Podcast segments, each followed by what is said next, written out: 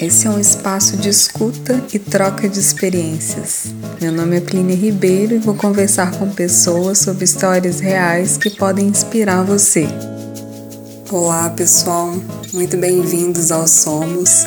Nesse quarto episódio, eu vou conversar com uma pessoa muito, muito especial, a minha terapeuta, a Riva Jess. Ela é uma pessoa que me ajudou muito no meu processo e é uma honra para mim falar com ela.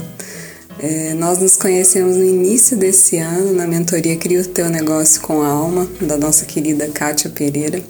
E durante essa mentoria vivenciamos experiências muito, muito intensas e transformadoras. A Rivagés é uma pessoa muito amorosa, ela é criativa, intuitiva, super polivalente, com inúmeras qualidades. Eu poderia passar aqui um tempão desse podcast enumerando assim, as coisas incríveis que ela faz. É uma pessoa muito sábia. Ela é leonina, com ascendente em escorpião, e tem uma história de vida muito, muito intensa. Ela vai contar aqui um pouquinho pra gente. Além disso, ela é escritora, terapeuta, coach Atende com diversas técnicas holísticas na área das terapias alternativas, incluindo massoterapia, mocha, shiatsu e acupuntura. Ela é amante de dança, facilitadora de meditação, de pilates, trabalha com oráculos e tarô e é criadora de um programa inovador único aqui em Portugal que ajuda mulheres com perdas profundas. É, a gente vai conversar um pouquinho sobre a jornada, sobre esses programas. Muito bem-vinda, Riva. É uma honra imensa falar com você. Muito, muito obrigada. Obrigada, Plínia. Uh, muito grata por essa introdução. É sempre bom ouvir uh, um pouco como nos vem por fora, não é? Um, então. Uh, como é que eu posso começar aqui, não é? Já, já disseste tanta coisa. Queres. Uh, não sei, diz-me tu, guia-me. Desta vez preciso ser guiada. Conta pra gente um pouco da sua jornada, da sua experiência na área como terapeuta e como que foi a criação desse método que você está usando agora, desse novo programa. Então, Uh, bom, a minha jornada é assim um místico de muitas vidas, vamos pôr por palavras mais simples. Mas, tal e qual como qualquer outro ser humano, nós vivemos e acontecemos, não é? Uh, então, para além de ser uma criança extremamente curiosa e muito intuitiva, uh, eu filosofava muito sozinha, falava muito com o meu eu, vá.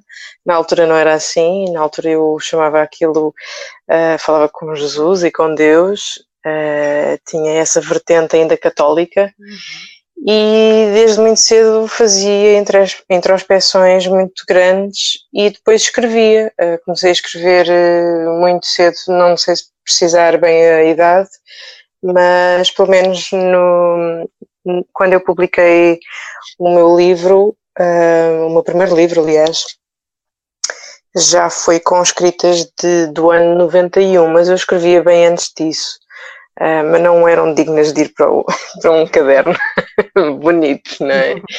Então, essa é a primeira parte da minha jornada na infância, não é? E hum, tinha os meus pais uh, como suporte, digamos assim, uh, ao qual, um, nesta fase da escrita, isto para fazer aqui um pouco a, a ponte, o porquê de eu falar de, do livro e da escrita e com os meus pais, é porque hum, havia algo que não me estava a ser dito claramente, não é? Uh, em relação à minha postura na vida. Ou seja, uma experiência que iria revelar-se ser mais intensa do que outra coisa e que, e que se prolonga até hoje. Ou seja, o tema da morte uh, sempre foi algo muito, muito presente em mim. E isso até está no meu mapa astral e tudo mais, até no meu próprio nome. Há, há assim muitas formas de, de a gente ir descobrindo pequenos sinais de como nós damos respostas a certas coisas. E então, os meus pais nunca se deram assim tão bem. Um, essa é a, ponto, é a principal. Então eu era mais conectada com a minha mãe na altura e muito, muito pouco com o meu pai. Uh, se bem que eu detestava aquilo que o meu pai fazia, que ele tinha problemas com a bebida, e então tudo isso ajudou a que eu me afastasse cada vez mais, embora a gente vivesse todos na mesma casa. Anos mais tarde, quando estou muito próxima de, de fazer os 17 anos, Uh, Revela-se ainda mais intensa uh, a morte, uh, isto na escrita também, ou seja, a minha escrita é um pouco obscura durante estes anos todos, desde nova, e quem lê este livro sabe perfeitamente que se correlaciona as idades, percebe que há ali muita obscuridade para uma criança e como é que aquilo tudo era possível de, de sair da cabeça de uma criança na altura Uh, mas ao fim e ao cabo era tudo uma, uma forma da minha intuição falar comigo nessa escrita. E apercebi-me muito, já depois de ter feito os 17 anos, duas semanas depois, é quando hum, a minha mãe morre, subitamente. Um, a minha mãe é assassinada e o meu isto, isto, tem que ser falado, não é? Portanto, para as pessoas que nos estão a ouvir, eh, são traumas que ficam, mas pronto, a história é basicamente: ela foi assassinada pelo meu vizinho, ao qual uh, se mata no mesmo dia, ou na mesma noite, neste caso, e é daí que se desenrola toda uma parafernália de experiências um, de vida, não é? Um, é aquele chamado trabalho interior profundo ao qual levam muitos anos a ser explorado, entendido, recebido, acolhido e aceito, não é? E, e essa sim faz parte da minha grande jornada, a, a escrita que me acompanhou, que de alguma forma era a minha intuição a falar comigo, porque sempre que eu olho para essa escrita, sim, faz parte, uh, ainda hoje, essa, essas palavras que encontrei na altura uh, são um pouco intemporais, ou seja, elas são válidas no dia de hoje, são, irão ser válidas no dia de amanhã, na história de outra pessoa, por exemplo. E, e sim, é, é, isto foi tudo o que se passou quando eu era mais jovem. Um, que mais posso adiantar aqui? Um, bom, eu, eu, depois da morte da minha mãe senti uma diferença no ar, ou seja, eu sempre fui muito de emoções, sensações e, e senti essa vibração ser diferente. Houve uma leveza, então também houve uma leveza na escrita. E também mudei de poesia a prosa. Uh, e senti cada vez mais levar para a prosa em vez de de só me focar uh, nos poemas, portanto, nessa parte mais romantizada uh, de toda a comunicação. Só que, entretanto, eh, um mês depois da minha mãe falecer, eu relaciono-me pela primeira vez muito mais seriamente com uma pessoa a qual irá revelar-se ser também algo marcante na minha vida, que Tivemos uma relação bastante intensa durante três anos, mas muito precocemente começámos com bastantes problemas de percepção, de realidades, de, de jornadas também, não é? De experiências pessoais que foram aceitas, outras muito menos, e as que foram muito menos aceitas foram as que foram marcando a nossa a constante degradação, não é? A nossa constante discussão ao longo de muitos anos. Para além desses três, que nós acabamos por uh, acabar essa relação três anos depois, lá está, houve um tempo de separação e não sei porquê, eu voltei a relacionar-me com ele uh, um tempo depois, já mais amigavelmente e não, e não a parte mais amorosa. E isso tudo revela uma, uh, um amadurecimento, talvez da minha parte, Contudo, pelo facto de conhecer a mesma pessoa e de perceber certos padrões, voltei a cair um pouco uh, nesta comunicação que nós às vezes temos uns com os outros, no sentido de quando somos mais afáveis, entendemos o íntimo daquela pessoa, o pensar, o sentir. E, e, eu sou uma pessoa que entendo muito os outros. Há uma empatia muito grande e acho que vem muito destas experiências também que passei. Uh, esta relação de facto deixa essas marcas bastante profundas de, de entranhar no íntimo, uh, de esmiuçar quase assuntos de forma a dar resposta ao, porquê das coisas acontecerem, uh, a dar uma razão por trás das coisas e também um pouco a minha intuição já me trazia ou me levava a este tipo de, de razões, vá, de, de explicações, de filosofias. E, e, depois mais tarde também com estudos, através desses estudos da parte holística, também me ajudou a sintonizar cada vez mais o porquê que eu trazia tal sabedoria e constatei em muitos livros que li um, coisas que eu já sabia internamente. Então eu desde cedo posso dizer que trazia essa intuição, mas que não era bastante consciente. Uh, e sabia uma coisa apenas, e isso dizia que era: eu sei de coisas que outras pessoas não sabem, mas agora dizer-te que era aquele assunto, que era aquele nome, que era aquela expressão, não sabia dizer sabia sim que no meu íntimo era trazer aquela missão à tona, que era exatamente esta de eu sabia que tinha algo para dizer ao mundo, ou para fazer, ou para acontecer, porque eu queria ajudar os outros, só não sabia como. E então havia sempre esta sabedoria interna e, e devido a toda esta introspeção que fazia, não é? Eu literalmente sentava-me nas escadas da minha casa uh, entre o resto e o primeiro andar, sentava-me nessas escadas antes de ir para a escola e filosofava e questionava-me de coisas que aconteciam ou na escola ou, ou no rancho, porque eu andava num rancho folclórico. Um, eu, como tinha poucos amigos também, questionava-me de certas coisas que podiam acontecer de facto à volta disso, não é? De não ter muitos amigos ou de reações perante pessoas em relação a mim. E pronto, Portanto, todas estas diferenças eram motivo de assunto interno para eu introspectar, para eu ir mais fundo. E sempre fui uma pessoa que pensava muito nas coisas.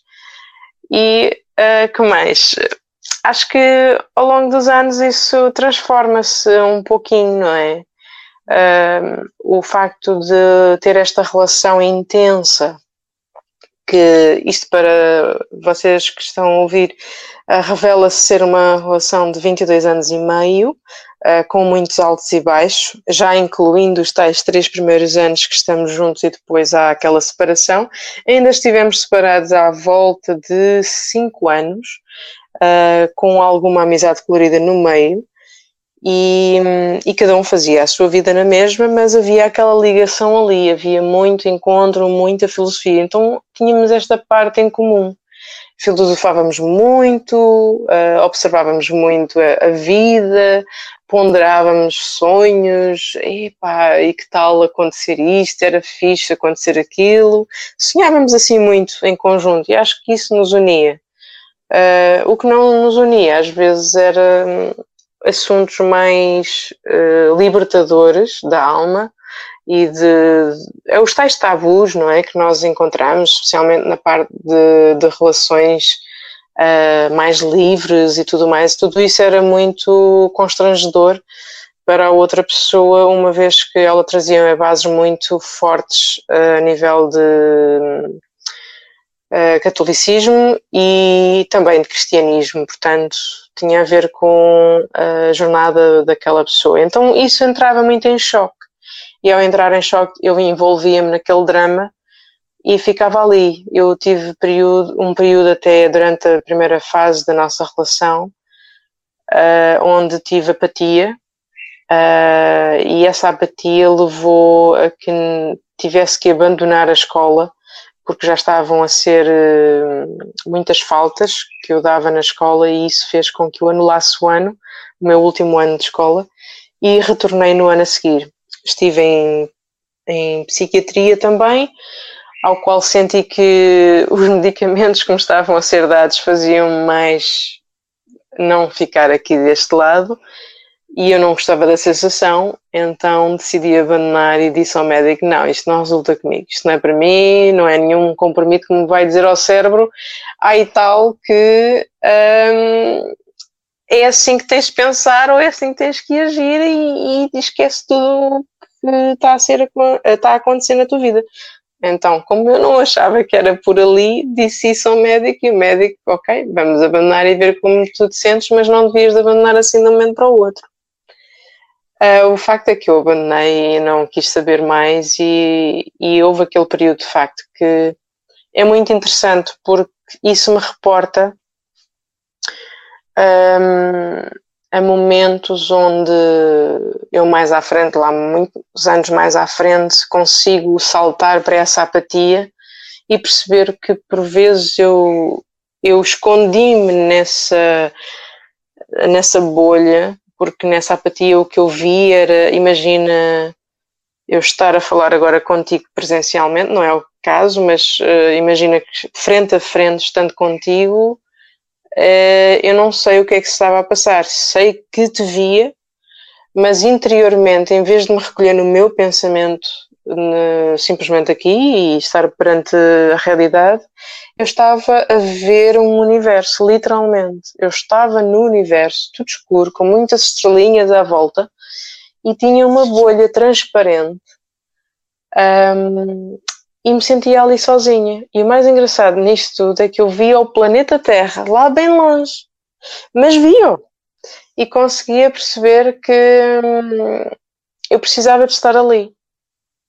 Porque hum, eu não tinha o meu próprio pensar. Eu, nesta relação, foi tão profunda o drama e o trauma uh, destas, destas confusões de comunicação e realidades um, que me ajudou a, a ficar num estado.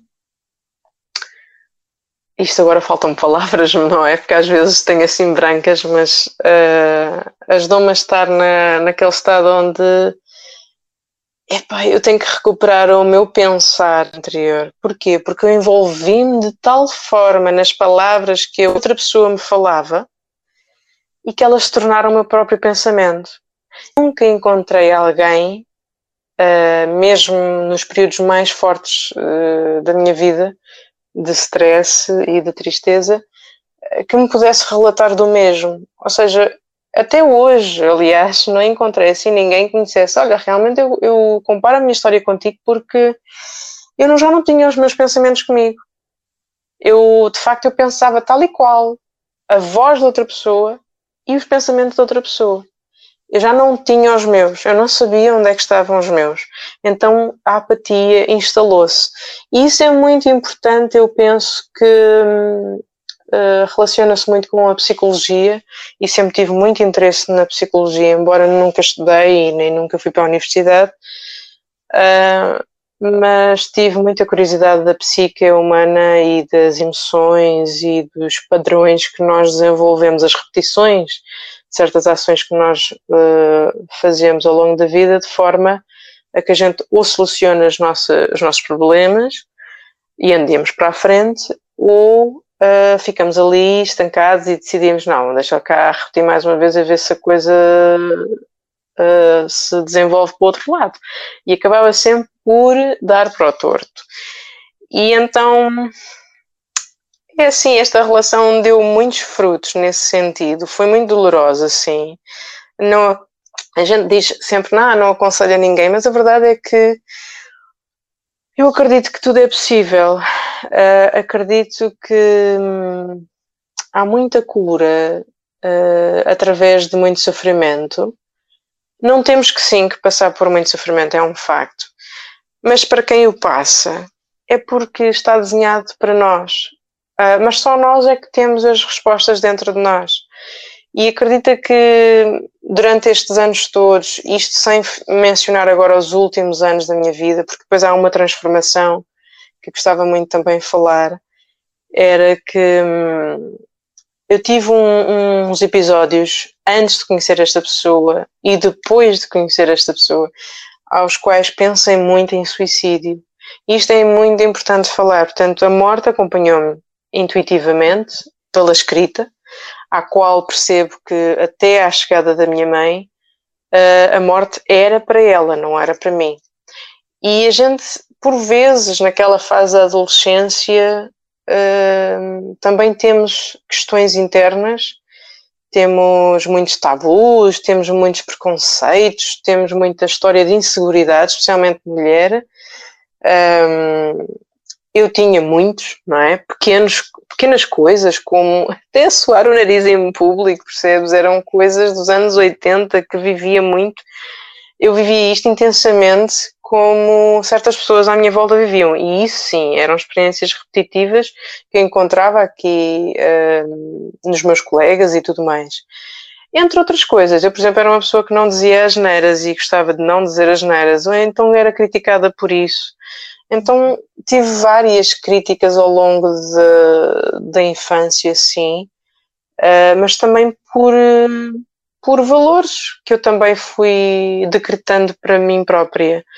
Uh, não tinha resposta como justificá-los, nem saber identificá-los como hoje em dia a gente justifica tudo e sabe um pouquinho mais de certas matérias, mas na altura havia assim estes fatores que me empurravam um pouco para, para, para, pôr-me de lado, não é? Para não é, ser muito social ou então ser muito profunda. E então é assim que esta criança uh, viveu uh, certos episódios, mas que lá está. A dada altura senti que estava muito triste. A morte era tão intensa à minha volta e o facto de ter tão poucos amigos e achar que as críticas eram tão sobrepostas um, à minha forma de viver, não é? Eram quase ditaduras, não digo assim, mas para vocês entenderem um pouco pelo exagero, uh, tornaram-se um mini ditaduras, vá, uh, às quais aquilo se repetia na, na consciência, né? E isso fazia com que eu me debruçasse cada vez mais na tristeza, de me pôr para baixo, uh, de me deixar arrastar e achar que pronto, então eu tenho que abandonar esta vida e que nem os meus pais me entendem, eu não posso falar isto com eles. Portanto, tudo isto eram tabus naquela altura. Uh, embora eu fosse muito ligada à minha mãe, não havia aquela sensação de melhores amigos, não é? A melhor amizade vem com os pais. Eu gostava, esse era um ideal, mas isso não, não fazia parte. Era muito raro encontrar até colegas que dissessem: Ah, os meus pais, eu dou-me bem com eles, eu falo disto, eu saio com eles, eu faço e aconteço. Não, isto não, não era bem o que acontecia. Havia era os pais ricos e os pais mais ou menos e os pais muito pobres, portanto eu lidava um pouco com todos eles em termos de colegas, uh, filhos desses mesmos pais, e, e via os contrastes das comunicações. Então, o suicídio, sim, fez parte de mim. Um, nunca cheguei, de facto, a ficar no limbo, porque uh, tornou-se uma situação muito cómica muito rapidamente. Porquê?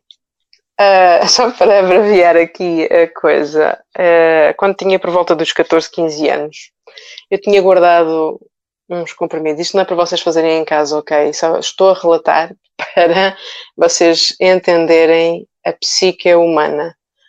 Um, para mim resultou desta forma.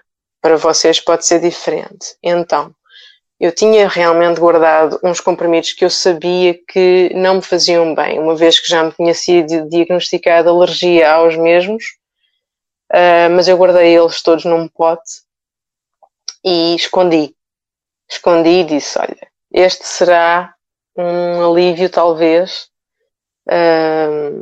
para quando assim eu achar necessário.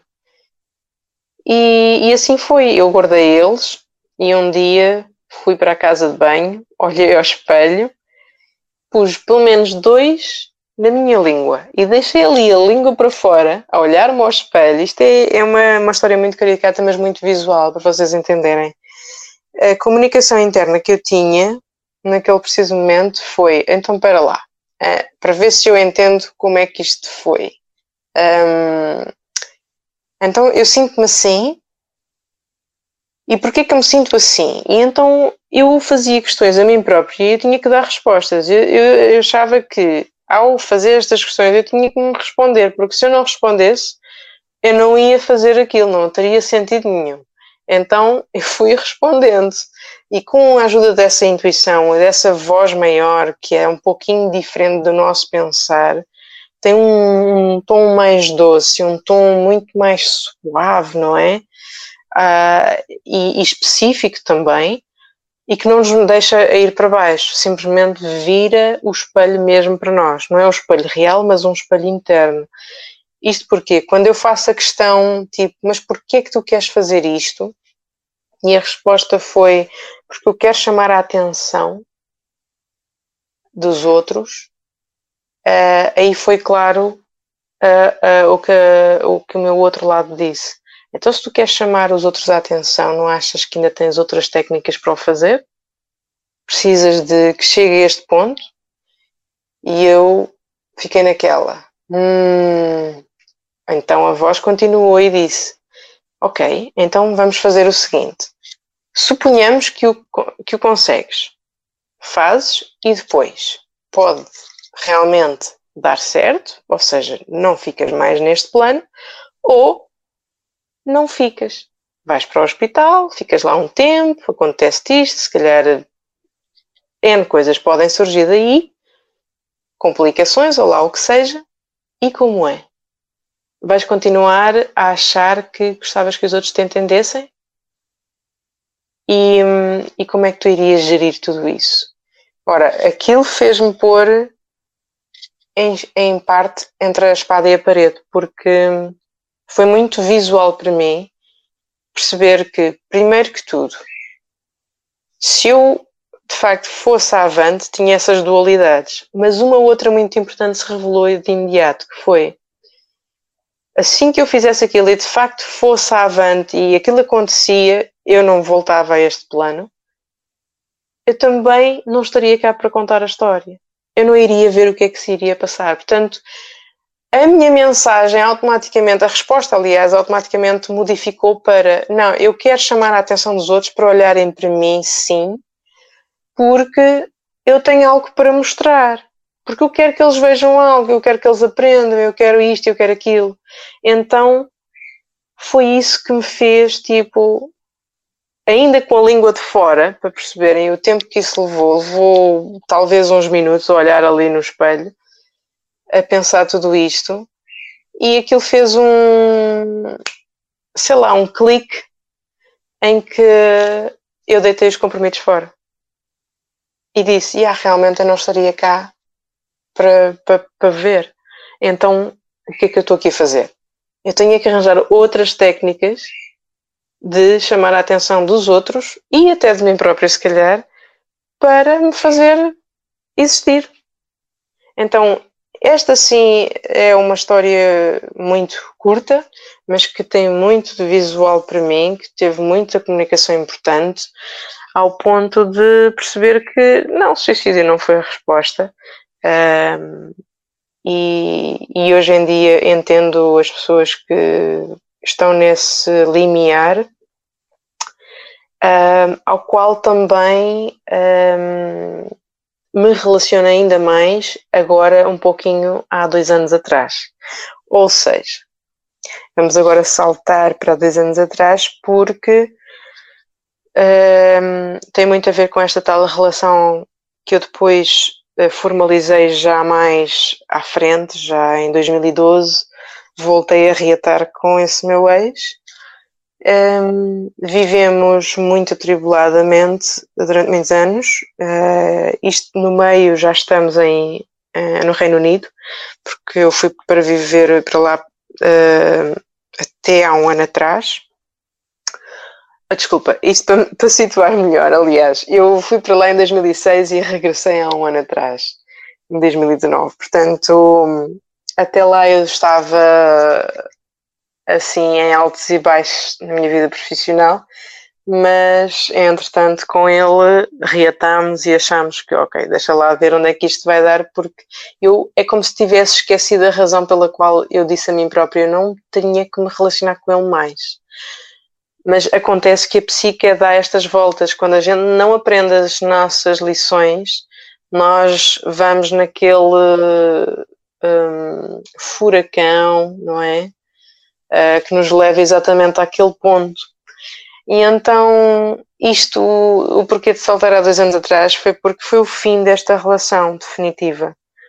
Um, e houve muito, muito desgaste de veras uh, que deixou extremamente marcas uh, poderosas no, no lado feminino, aquelas feridas do feminino, o passado, etc.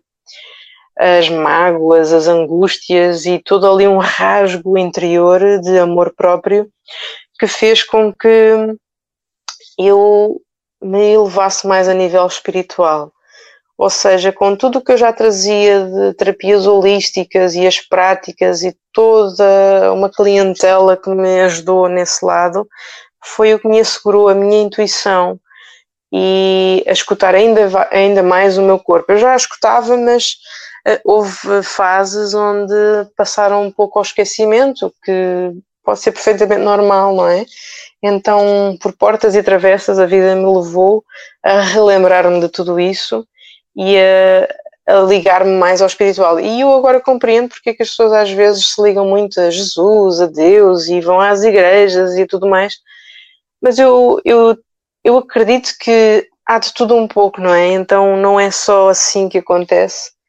Uh, contudo, há aquelas pessoas que realmente estão a visualizar coisas e estão a, a interiorizar, a fazer o seu trabalho interior, aliás, e usar a sua intuição para que se levem a bom porto. E naquela altura, o que aconteceu foi um corte tão radical na relação que me fez reportar ao início da mesma. Reportar a todos os padrões que eu tinha repetido ao longo dos anos, uh, destas nossas uh, reatares e, e, e não. Um, e depois uh, levou a um vazio interno tão grande, tão grande, tão grande que eu, eu, eu prostrei-me. Eu, eu, fui para um retiro feminino uh, nesse verão, ou no fim desse verão, ao qual eu me sentia completamente sozinha e triste. Havia lá mais uma outra pessoa nesse retiro que também tinha acabado de passar por uma relação assim também muito marcante e que estava muito desiludida e muito triste. Mas eu sentia, epá, deriva. E por muito que eu relatasse a história, havia um dissabor no fim que era tipo, já não vale a pena estar a falar dela. Mas eu sentia que não, eu tinha que falar eu achava que aquilo era, que era a minha realidade. E achava que eh, até aquela pessoa era para mim e tudo mais. E não era, não era de facto isso. O que me estava a ser transmitido era aquela intuição primeira que é, não, já chega de falar disto, porque há algo ali para ti. Mas naquele momento havia um vazio tão grande que eu, eu lembro-me ter ido para uma tenda sozinha e chorei eu não era capaz de estar com o grupo naquele preciso momento, eu tive que chorar. E naquele chorar foi eu falar com toda, todo o universo e dizer: caramba, o que é que eu faço aqui? Eu, eu entendo já toda a parafernália de, do que é que a relação kármica quis dizer que eu, que eu fui vivendo ao longo destes anos por uh, autoria própria. Também fiz decisões conscientes de que não, bora lá e vamos conseguir e mais uma vez vou acreditar e mais uma vez vou apostar e sempre deu tudo para o torto. E, e ao facto de entender tudo isso, uh, ao facto de nós explorarmos até a nível espiritual razões pelo qual, pelas quais nos levavam a certos padrões de discussões, de desentendimentos, etc. E, hum, eu não entendo mais o que é que eu estou aqui a fazer, porque eu tenho uma profissão que adoro, que amo de paixão, de, de alma, de tudo, e sou muito grata a todos os meus clientes e tudo. Mas o meu propósito de vida, aquilo, aquele fogo que gera cá dentro, eu não vejo mais. Eu consigo perfeitamente abandonar tudo neste momento. Não há algo que eu veja que me faça pegar aqui. E então eu só disse a esse meu ser eh, do outro lado, uh, meus anjinhos, meu universo, vocês entendam o que quiserem, porque vocês veem melhor, de certeza. Mas ajudem a mim a ter uma clareza, porque eu não sei. Então eu entrego-me entrego-me, eu deixo-me ir, eu quero me deixar ir, eu, não, simplesmente não quero mais esta dor porque é muito forte.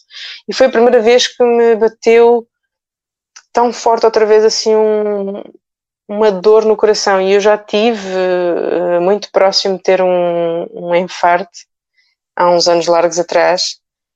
Um, e naquele momento foi uma dor que é aquilo que se chama de coração partido e isso sim é uma condição que uh, gera outros tantos anos para curar, porque não é fácil uh, curar um coração. Literalmente, o nosso coração físico fica com mazelas quando a gente toca em certas emoções, não é? Então, como estás a ver, isto é assim uma jornada muito forte, muito marcante, uh, que me leva a pensar novamente em suicídio mas não suicídio assistido, ou seja, eu vou e faço algo.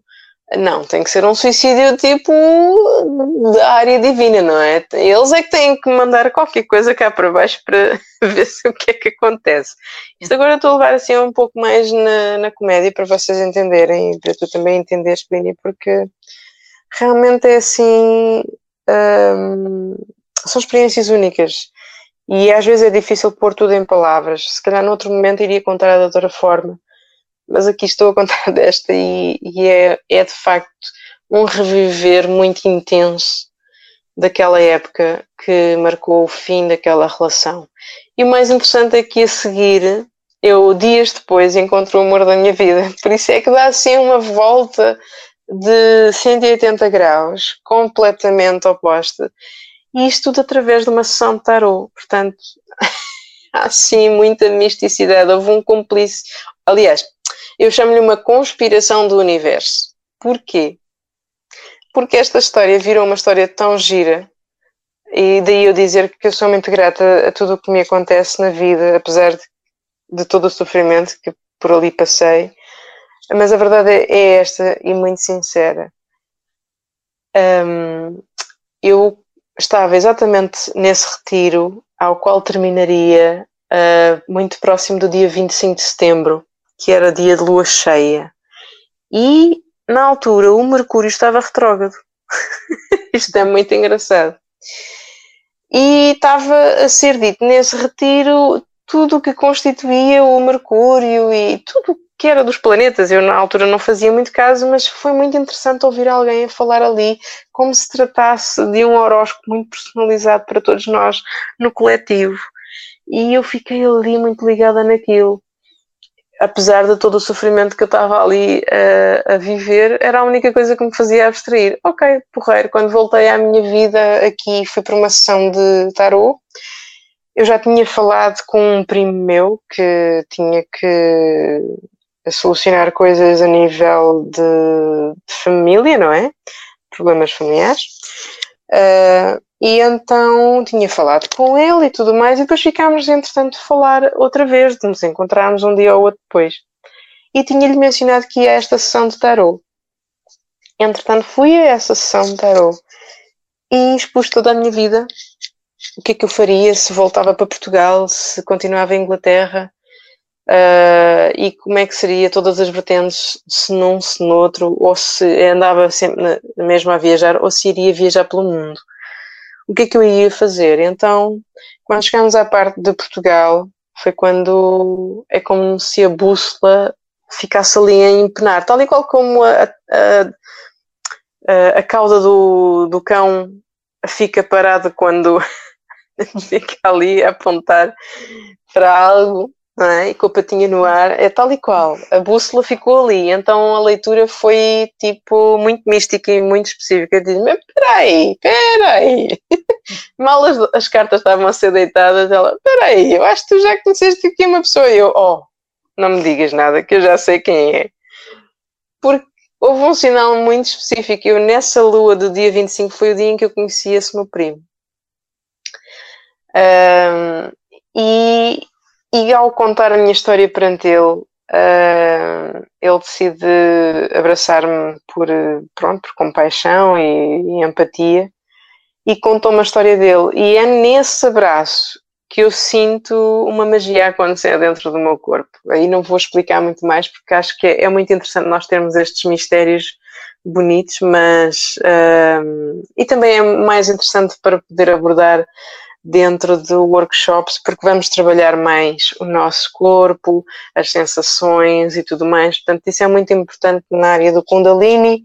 Um, e, e, pronto, e na magia sexual, digamos assim. Mas sim, senti ali qualquer coisa diferente que nunca tinha sentido, uh, e, e aquilo fez tipo, a minha intenção estava tão forte que quando ela diz-me espera lá, tu já conheceste aqui uma pessoa que gosta muito de ti, que coisa, eu, ai, espera lá, que eu já sei quem é. Não é? E ao saber desta sensação, eu ia me encontrar com ele logo a seguir, que ele ia ter comigo. O facto é que eu saio daquela sessão a tremer, parecia eu que estava a vir eh, de uma apaixoneta, né? que acabei ali a ficar coradíssima, sem jeito nenhum. Uh, a tentar perceber tudo o que me foi dito e ela sabia perfeitamente que eu não estava em bom porto, porque ela falou bastante comigo, aliás, nessa sessão, porque percebia que um, ou eu cometia suicídio ou algo poderia acontecer. A verdade é que era essa, eu sentia-me estar num sítio muito de limbo, embora muito consciente cá na Terra, uh, mas não sabia para onde me deslocar. Eu estava completamente perdida ali e é um, é um diferente, é, é um estar perdido diferente, porque é muito consciente. É usar tudo que tu já sentes, tanto do teu lado mais espiritual, mais intuitivo, com a parte mais humana, mais consciente possível.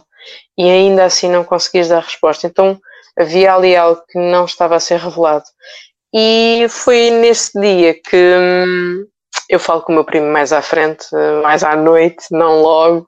Ele ficou extremamente curioso da minha sessão e disse: Pá, eu não posso falar neste momento, mas eu posso dizer que foi muito interessante. E ele, super curioso, só queria perceber o que é que se tinha passado. E eu, à noite, depois, não, espera lá que eu tenho que falar contigo.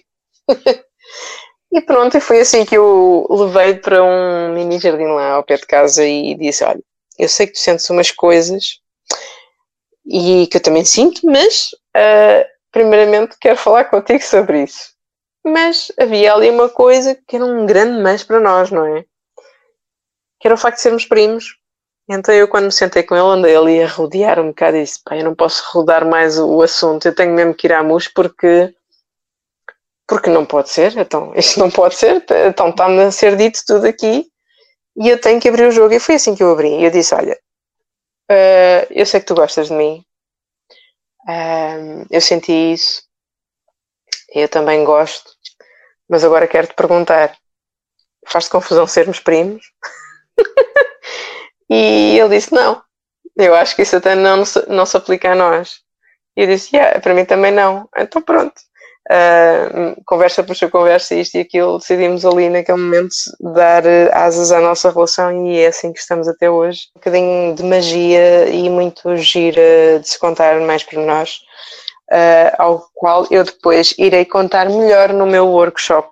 Uh, o workshop não, neste programa que eu tenho para mulheres, porque te, tem muito a ver com encontrar a nossa alma, a nossa cara metade, digamos assim, e há segredos para isto, não é? E, embora já tenha revelado aqui alguns, mas neste programa que então depois vamos falar, é, é onde eu vou abordar também esse tema e que é um bónus muito importante que muitos de nós vai gostar de ouvir.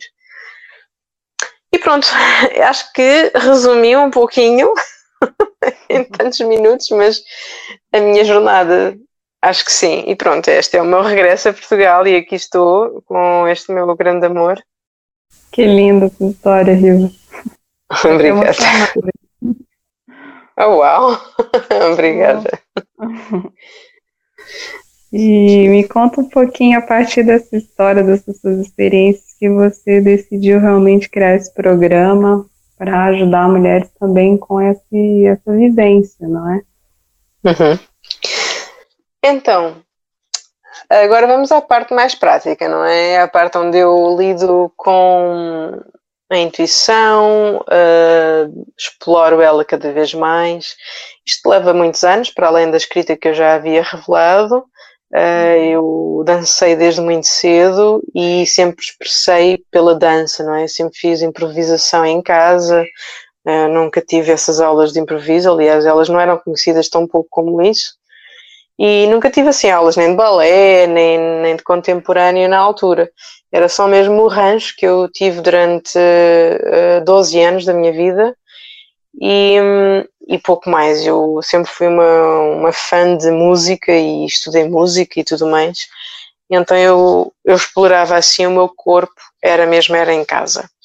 E para além de ser ginasta, não é? Então eu ouvia o meu corpo nesse sentido, o que é certo depois da minha mãe ter falecido e dessa relação se ter desenvolvido, eu não ligo mais a esse lado. Então há condições que começam a surgir, tal e qual como a endometriose, que acabou por se revelar no meu corpo. E isto vou tentar resumir o máximo, que todas essas condições me levam a, a procurar cenas mais naturais, tratamentos mais naturais, não é? Abandonei a pílula, Tento não usar mais a pílula e, não, e nada mais de, sei lá, de medicamentos, antibióticos. Pronto, antibióticos não digo que não, mas uh, tudo o que tem a ver com medicamentos, tudo mais químico, eu dizia sempre que não. Então até hoje tive muita sorte em em dizer que não a muita coisa uh, que me iria de facto eh, desconectar com o meu corpo. E isto também me levou a estudar massagem finalmente, porque sempre teve uma curiosidade, um bichinho ali desde cedo com a massagem. Só que eu achava que ah, eu tinha que ser mais forte porque eu não, eu não exercito mais e porque isto e porque aquilo, eu achava que aquilo tinha que ser mesmo para pessoas mais fortes, porque eu também via aquelas que havia uma pessoa em cima da outra, que é faz parte da massagem chinesa, a massagem tuína. Eu achava que aquilo era demasiado forte, não era para mim. Uh, e a verdade é que eu pus-me à prova em 2012 e foi assim um grande shift, não é? Uma grande mudança na minha vida, a qual eu disse: não, eu vejo-me a fazer isto na boa. E foi daí que começou. Em 2012 eu começo a ter um ou outro cliente mais particular uh, enquanto estou no meu trabalho e só em 2015 é que vou a full time, uh, ou seja, a tempo inteiro, com, com os clientes e através de uma agência lá em Londres sou capaz de me conectar com muita gente mesmo.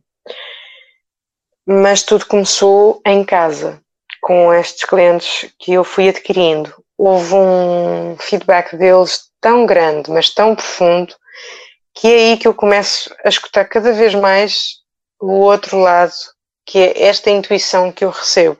São mensagens que me chegam. É uma espécie de início de clarividência que, que se abre, aquele espectro de, de ouvir pensamentos dos outros, ouvir sentimentos dos outros e formalizá-los, ou seja, verbalizá-los para eles, para se inteirarem de que é que se estava a passar e o que é que o corpo deles também falava. Portanto, eu de alguma forma sentia-me tradutora de algumas emoções e, e, de certas coisas que as pessoas revelavam nos seus corpos, ao mesmo tempo que lhes estava a aliviar dores, postura, ou má posturas, um, tensões acumuladas, etc. E isso fazia-lhes criar uma sensação não só física, mas espiritual também. Então eu poucos anos a seguir uh, dediquei-me ao coaching, ao qual senti que eu devia de aprofundar e foi através da massagem que eu aprofundei, ou seja, eu juntei o útil ao agradável. Enquanto eu, quando estudei massagem, eu perguntei à minha tutora ah, se eu fizer esta questão disto e daquilo, porque a pessoa está a sentir isto e aquilo, uh, e ela diz, não, não, não, não. Primeiro, tu não entras nesse campo, tu não és médica, não és psiquiatra, não és psicóloga, não és nada mais a não ser que uma uh, massagista. E uh, a parte massagista, tu tens este limiar. E eu, ok, eu entendi, mas o meu íntimo dizia-me que não, é algo mais que eu posso dedicar. Ela pode dizer que não, mas eu vou explorar. Então foi assim que eu fui explorando. E foi só mais tarde que eu tirei o curso que eu percebi a fusão dos dois. Então, nesses clientes que eu fui adquirindo, uh, já nessa agência e já mais uh, a trabalhar por mim própria, que uh, o coaching foi sendo integrado. Não era com toda a gente, como é óbvio, muitos deles foram só para tratar do corpo, mas muitos outros e muitas experiências bonitas também uh, me fizeram encaixar o útil ao agradável, não é? Da filosofia do coaching, ajudar uh, aquela pessoa a sair daquele enredo ali, daquele drama, daquela situação que está a passar. E, e com o corpo, ao ajudar a tirar essas tensões, a pessoa sentia-se cada vez mais a libertar-se destes dramas. Ou seja, eu via ali um fenómeno a acontecer. Isto também integrando aqui uma outra parte fundamental que eu fiz voluntariado inicialmente, antes de me lançar sozinha. Aliás, eu tive o período de me lançar sozinha em casa, sim, com clientes, mas depois houve um período que eu quis me lançar foi lá fora.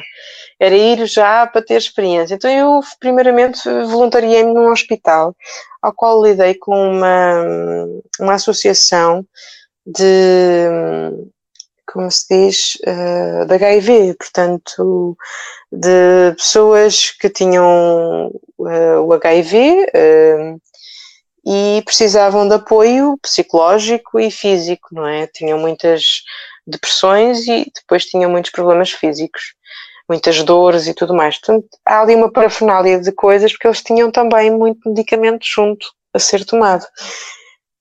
E isso faz com que eu vá a lidar com traumas daquelas mentes brilhantes, que eu digo assim, que são histórias lindas de vida e que nem toda a gente tem aquele arcabouço de lidar com elas. E não é numa, massa, numa massagem, numa terapia de massagem, aliás, que que um terapeuta vai ali falar daquelas coisas, mas aconteceu comigo.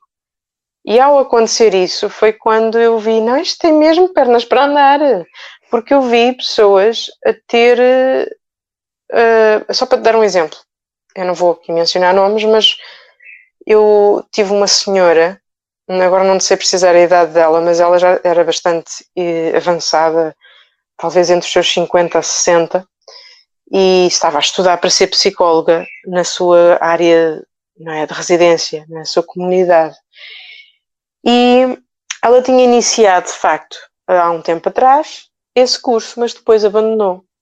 Porque sentia-se muito depressiva, sentia-se que a família a abandonou. Ela tinha uma história tão bonita quando era mais nova, de uma união de família, e ela era de, de África, agora também não sei de onde, mas era lá de África. Um, tinha uma família muito unida, mas no momento em que ela descobriu que tinha HIV, uh, eh, e ao partilhar isso com familiares, os familiares lhe voltaram as costas, lhe retiraram tudo. Até os filhos lhe abandonaram. E, à exceção de um que morava com ela, mas que não tinha relação com ela. Então era ali uma situação muito solidão, muita, muito trauma, muito, muito isolamento e eu nunca gostei muito deste tipo de situações. Então é, é aqui que eu me começo a relacionar com coisas mais marcantes, com estas perdas, com essas solidões, com estas tristezas, um, e vou resgatar a alma daquelas pessoas.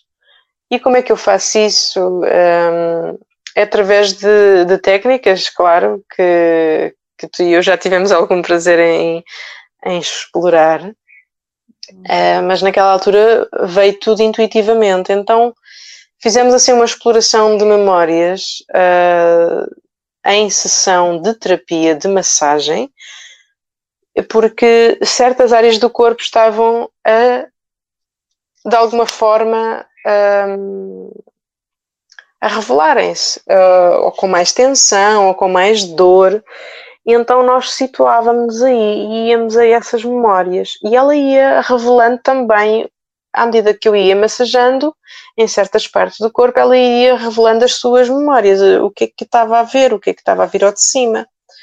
isso faz parte de, de, de, da minha terapia, sim.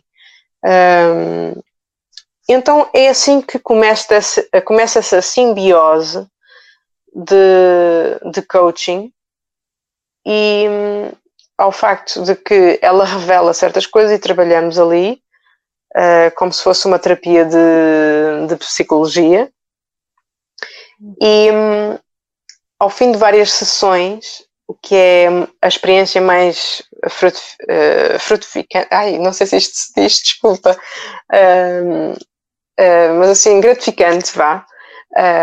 Ela conta-me que voltou a estudar a sua psicologia para, pronto, para dar à sua comunidade e consegue terminar o curso.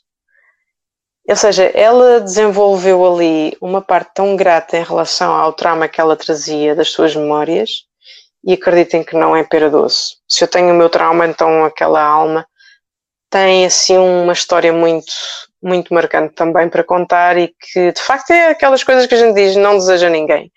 Mas lá está, se nós não vivermos, não temos histórias para contar para servir para outro alguém, para que essa pessoa possa aprender o mais depressa possível para que não tenha que então sofrer e aprender assim a transformar a sua vida. Portanto, esta é só uma das muitas histórias que, que são muito gratificantes dentro deste processo de massoterapia, uh, dentro do coaching, e, e que se revela cada vez mais num crescendo, e às vezes nem é preciso estar a fazer uma sessão uh, contínua com as pessoas, é logo ali na hora surge uma data de informação, uh, é como se fosse um, uma canalização, por assim dizer.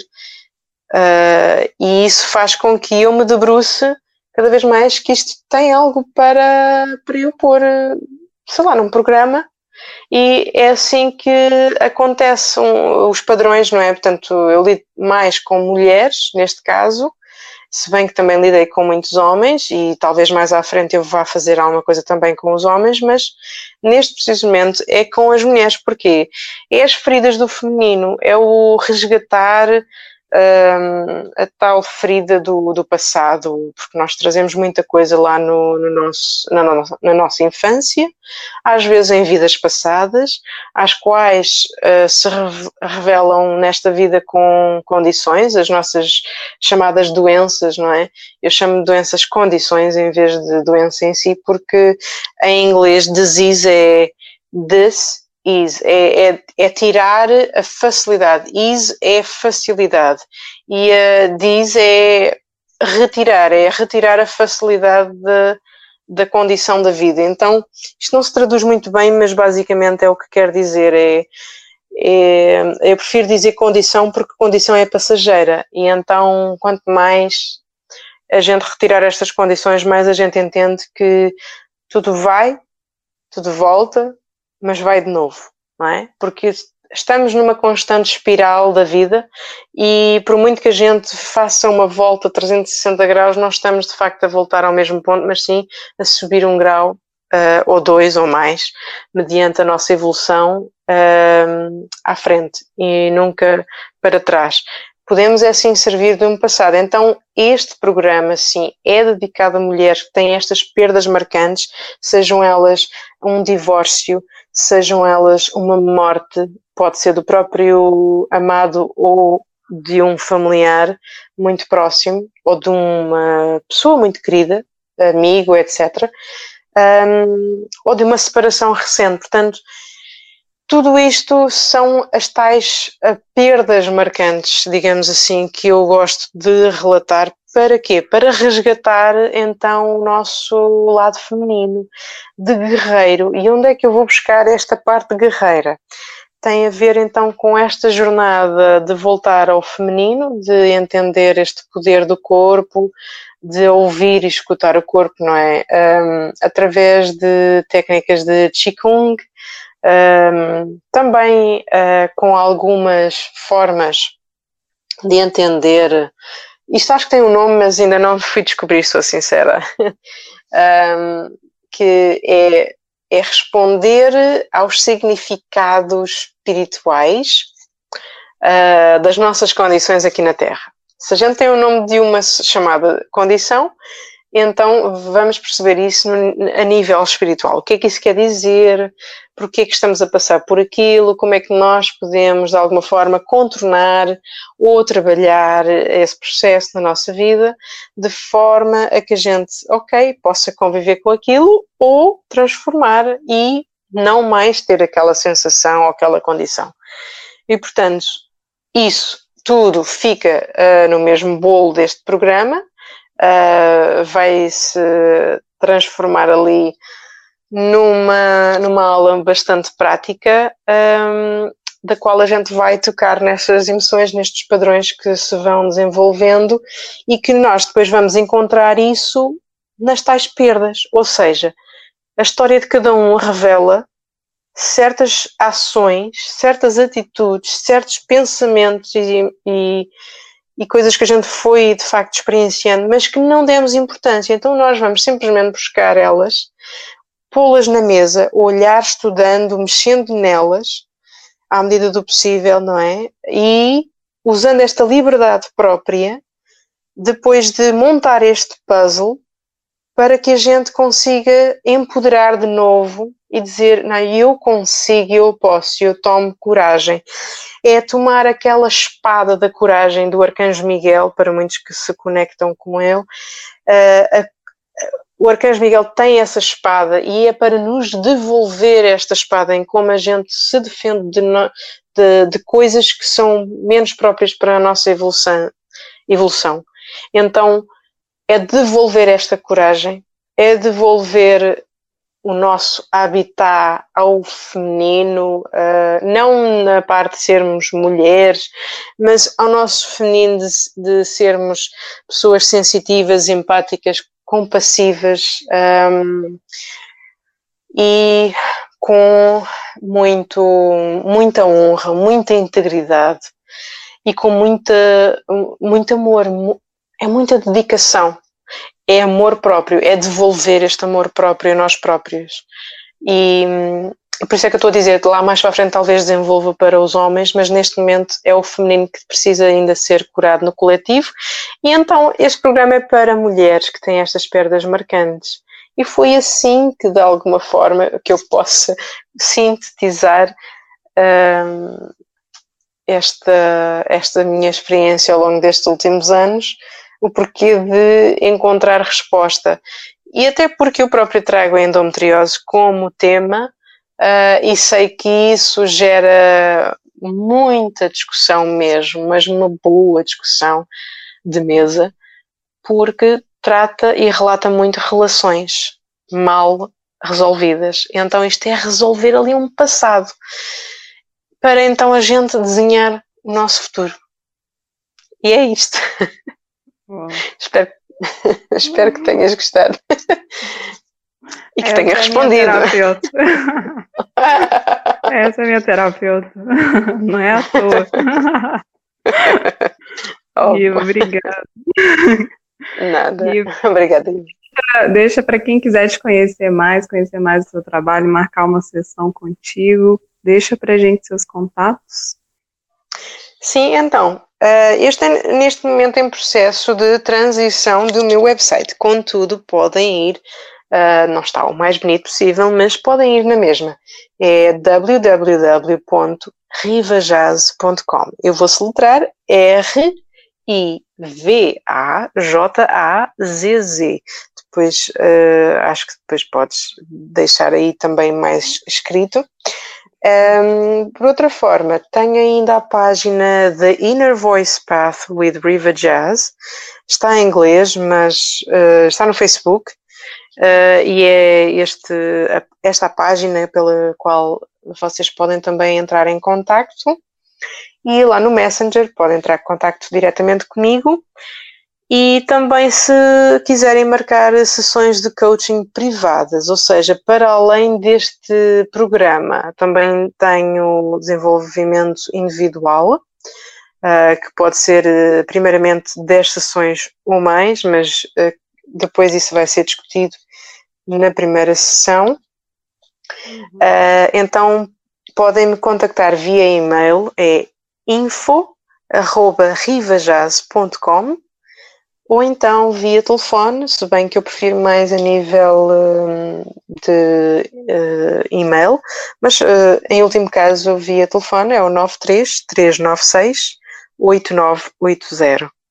E obrigada também por estares aí desse lado e, e fazer passar a mensagem. Muito grata, Plínia. Obrigada. Para finalizar, a gente tem um quadro aqui no podcast que é Dicas de Bem Viver. Você tem alguma dica para dar para os nossos ouvintes assim, que não sabem por onde começar para ter essa primeira experiência ou para quem já está nessa busca de autoconhecimento, alguma técnica? Olha, eu vou referir aqui um pouquinho que eu estava a falar há pouco, que hum, tem a ver com a escrita. E, e, acho que também já te referi a ti eh, várias vezes e é algo que eu vou sempre referir às pessoas. E é engraçado que há pessoas que não tomam nota disto e não percebem que é muito importante. Mas a escrita é algo que é como se fosse um espelho. Da mesma forma como nós podemos falar alto para nós próprios e dizermos ah, sou lá eu maluca aqui a falar alto. Mas a verdade é que falar alto faz com que a gente se escuta nós próprios, perceber qual é o nosso raciocínio e entender que raio de carga d'água é que eu estou para aqui a dizer. Afinal, eu não penso assim. Eu estou a dizer isto, mas agora é que eu estou a perceber que eu não penso assim. Então, a escrita, o falar e o expressar, seja ele em dança, em canto, ou sei lá, qualquer outra forma que vocês sintam, são formas de que a vossa intuição já está a falar convosco e ela não tem que ser consciente, porque há muita gente que não vai entender nunca a consciência, uh, desculpem, a intuição, porque hum, por muito que ela seja dita em palavras ou em significados, há sempre alguém que é muito mais mental. E a parte do mental sempre é mais limitada. Isto não é para descurar ninguém, é simplesmente é uma forma de que nós temos de evoluir. E nós às vezes vivemos experiências cá na Terra que somos mais mentais e, e é ok, está-se bem, não há problema nenhum. A questão é que a intuição vive lá na mesma, mesmo que escondido vive. Então, o bem-estar aqui é explorarem-se ao máximo interiormente, porque é o que vem de dentro que conta, não é? Aquilo que às vezes a gente diz coisas de sem querer é aquelas que a gente tem que explorar. Uh, então, se algum dia vocês forem chamados a atenção por algo, pensem duas vezes e voltem às vossas origens, que é se aprenderam a escrita, escrevam, se aprenderam a cantar, cantem, se aprenderam a dançar, dancem, se aprenderam a, a fazer música, então musiquem por aí. e essas são as dicas sim de bem-estar. Porquê? Porque mexem com as vossas emoções mexem de veras com o desligarem-se da mente e, e verem a parte do só simplesmente serem.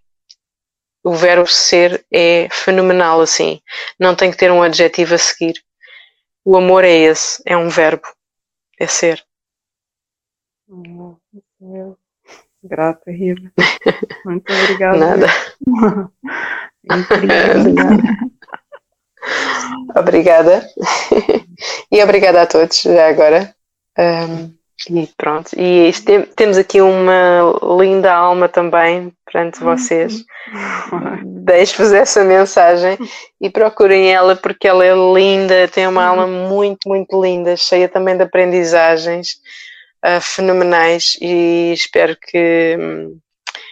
Contes cada vez mais essas aprendizagens, porque há muita gente que também vai relacionar contigo. As histórias sempre inspiram muito, né? Eu tô ouvindo histórias lindas aqui nesse podcast. É, acredito. Bom, é isso, Rio. Muito obrigada mesmo. Essa parte que eu choro no final eu sempre corto. Não, não é preciso chorar. Eu entendo, eu entendo. Obrigada. Ah, muito bom. Obrigada. Ah, e olha, eh, uma outra coisa que eu acabei por não falar, um, tocámos nele, mas não, não falámos nele, mas para quem estiver curioso também pode ir consultar o meu livro. um, então, o livro chama-se A Voz do Corpo passo aqui a publicidade, se me permites. Uhum. E uh, ele encontra-se à venda no Amazon. Ele está escrito em português, curiosamente. Sempre tive uh, a sensação, não tenho que o desenvolver em inglês. Ele está quase finalizado em inglês há uns anos que, que eu entendo, intenciono fazer isso, mas acabei por não, não o publicar em inglês, engraçado. E ele está lá no Amazon, A Voz do Corpo, por Dália Mateus. Esse é o meu verdadeiro nome, uh, embora Riva Jazz é o meu nome profissional e espiritual também. E pronto, acho que já não tenho muito mais aqui a contar, mas se quiseres fazer mais alguma questão, agradeço. Hum, está ótimo. A gente abordou tudo mesmo, acho que foi uma história linda. Muito ok, obrigada. Muito obrigada então. Vou Até a próxima. Até. Beijinho. Beijo.